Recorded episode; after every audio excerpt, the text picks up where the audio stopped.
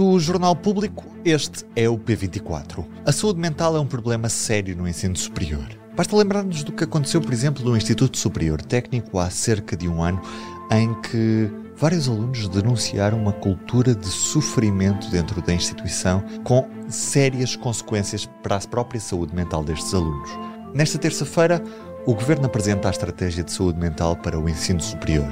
É por isso importante perceber em que estado estamos e o que é que vai mudar daqui para a frente. É tempo por isso de perceber com o jornalista Samuel Silva, que habitualmente acompanha os temas ligados ao ensino superior aqui no público, o que é que vai mudar daqui para a frente.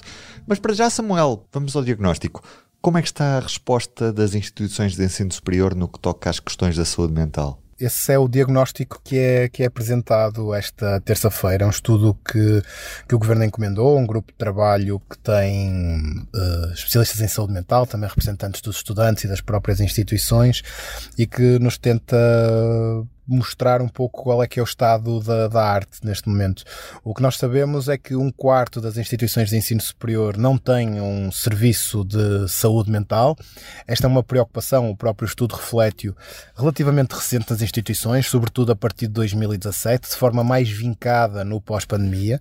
O ano em que mais serviços de, dedicados à saúde mental e ao bem-estar foram criados nas instituições de ensino superior foi de 2022, logo a seguir aos dois anos mais mais intensos da Covid-19, mas apesar de tudo, um quarto das instituições continua a não ter um serviço mental, sendo que destes, deste quarto, são 26%, há 11% deste, deste bolo que corresponde a instituições que, não tendo um serviço estruturado, apesar de tudo, têm um ou mais técnicos a assegurar essas funções.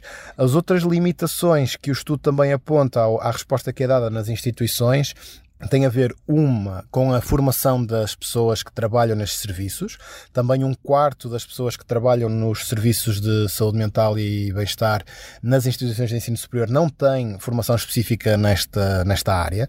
Muitas destas pessoas, ou algumas destas pessoas, é assim que é dito no relatório, já trabalham há muito tempo com estes temas, mas não têm formação uh, académica ou outra nestas, nestas áreas. Uma outra limitação tem a ver com a própria relação contratual destas pessoas com as instituições. Uh, metade, cerca de metade, 47%, tem uma ligação temporária às instituições de ensino superior, os técnicos que trabalham com esta matéria, ou um contrato temporal, ou um estágio, coisas deste tipo, e quase 40%, apesar de trabalharem com questões de saúde mental, nesta resposta que dão aos, aos alunos, são sobretudo os alunos que recorrem a estes serviços, mais de 95% dos, dos casos, segundo, segundo é notado por este grupo de trabalho. Como dizia, cerca de 40% das pessoas que trabalham nestes serviços também têm outras funções na sua universidade ou no seu instituto politécnico, seja no apoio aos alunos, seja noutras áreas. Portanto, o que o, o estudo mostra é uma heterogeneidade bastante grande entre as instituições, ao qual agora o governo vai tentar dar uma resposta. E o que é que sabemos sobre a estratégia que o Governo vai apresentar nesta terça-feira? O, o, relatório que o, que o grupo de trabalho, que é, que é coordenado pelo, pelo psiquiatra e psicoterapeuta Joaquim Sousa Gago, do, Centro Hospital de Lisboa uh, Ocidental e também professor da Nova Medical School, o grupo de trabalho deixa uma espécie de roteiro sobre como é que isto se pode fazer, com vários níveis de intervenção. O Governo pega nisso, uh, para, nessa, nessas sugestões, para transformá-las em linhas de força de algo que é mais concreto, que é a abertura de uma linha de financiamento para, hum, para estes projetos. Uh, são 12 milhões de euros destinados a projetos de 3 anos, projetos de médio prazo. Cada instituição vai ter autonomia em função das suas próprias características, das suas próprias necessidades, para desenvolver o seu próprio projeto, indicando quais são as medidas que quer, quer tomar, quais são os objetivos, quais são os, o, as consequências, os resultados de cada uma dessas, dessas medidas e vão ser destinados 12 milhões de euros a estas uh, respostas. Isso é uma outra questão que também já era levantada pelo próprio, pelo próprio estudo, ou seja, a generalidade das instituições de ensino superior reconhecem a importância deste tipo de respostas às questões da saúde mental, mas muitas indicam problemas de que têm a ver com financiamento, falta de recursos humanos disponíveis ou também de, de, de espaços físicos para funcionar estes serviços de atendimento. Os três níveis de atuação que são sugeridos pelo relatório e que o governo recupera ou acompanha, digamos assim, tem a ver com um com um nível muito mais abrangente de prevenção, prevenção e promoção da saúde mental, com medidas ou, ou iniciativas um, que não são necessariamente aquelas que mais facilmente associaríamos a, esta, a estas áreas.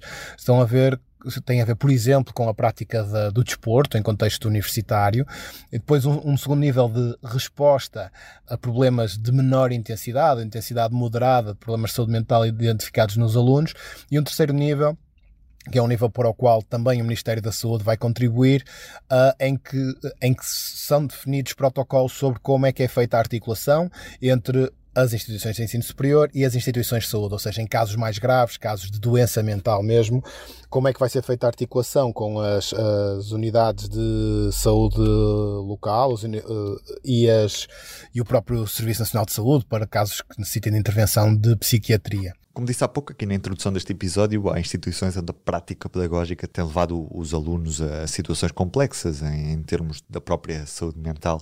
Lembrei-me do, do, caso do Instituto Superior Técnico, com essa cultura do, do sofrimento denunciada pelos alunos. Há algum tipo de perspectiva que este novo plano para a saúde mental venha também influenciar a componente pedagógica de forma a prevenir este tipo de situações? Essa questão, essa questão é interessante e acaba por ter uma resposta no próprio estudo, não diretamente. É, na verdade, esse estudo do, do, do, Instituto Superior Técnico é citado neste, neste relatório, são citados os, os estudos anteriores que, que já existiram em algumas instituições em particular, mas essa é uma questão que também está, está no, no primeiro nível que eu falava há pouco, no primeiro nível de intervenção, que é o da promoção da saúde mental. E o da, prom da promoção da saúde mental que também tem a ver com a forma como se ensina, a forma como se dá aulas. No jargão do ensino superior chama-se inovação pedagógica. Tornando isto mais simples, é como é, que, como é que se ensina ou como é que as aulas decorrem. E a forma como hum, a cultura académica muitas vezes é, é, é, é perversa nesse sentido, estabelecendo relações hierárquicas relativamente rígidas. Sobre isso também já há um outro projeto do, do que o Governo lançou há, há uns tempos de promoção da inovação pedagógica e do sucesso académico que também teve uma linha de financiamento uh, associada, e estas duas. Um, a intenção do governo, é isso que, também será anunciado esta terça-feira, a intenção do governo é que, el, que, elas possam dialogar, ou seja, que a promoção de uma nova forma de encarar a, a sala de aulas e o ensino-aprendizagem esteja também relacionada com a própria promoção de um ambiente mais saudável dentro das próprias instituições de ensino superior. Muito obrigado, Samuel. E hoje é dia de toma partido. A entrevista desta quinzena é à Presidente da Federação Académica de Lisboa, Catarina Ruivo. Acho que atualmente os jovens, principalmente, e não só um, nas questões laborais, mesmo nas questões ambientais, têm-se feito ouvir e, e, acho que é importante também terem este palco para também demonstrarem quais é são as suas maiores preocupações, quer com o futuro, quer com, quer com o presente. E acho que o Governo está a fazer aquilo que é o mínimo indispensável para apaziguar um pouco um, to, pronto, toda, todas estas circunstâncias, nomeadamente ao nível do alojamento, ao nível dos salários baixos e ao nível ambiental, mas não sei se, se está a fazer uh, tudo o que pode. Hoje no público temos também uma entrevista ao CEO do SNS, Fernando Araújo, para ler, na edição impressa e obviamente também em público.pt. Ruben Martins deste lado, Samuel Silva como convidado.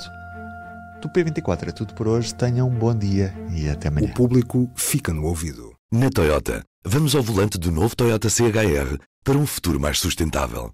Se esse também é o seu destino, escolha juntar-se a nós. O novo Toyota CHR, para além de híbrido ou híbrido plug-in, incorpora materiais feitos de redes retiradas do mar. Assim, foi pensado para quem escolhe ter um estilo de vida mais ecológico e consciente. Cada escolha conta e escolher o novo Toyota CHR é ir mais além pelo planeta azul. Saiba mais em toyota.pt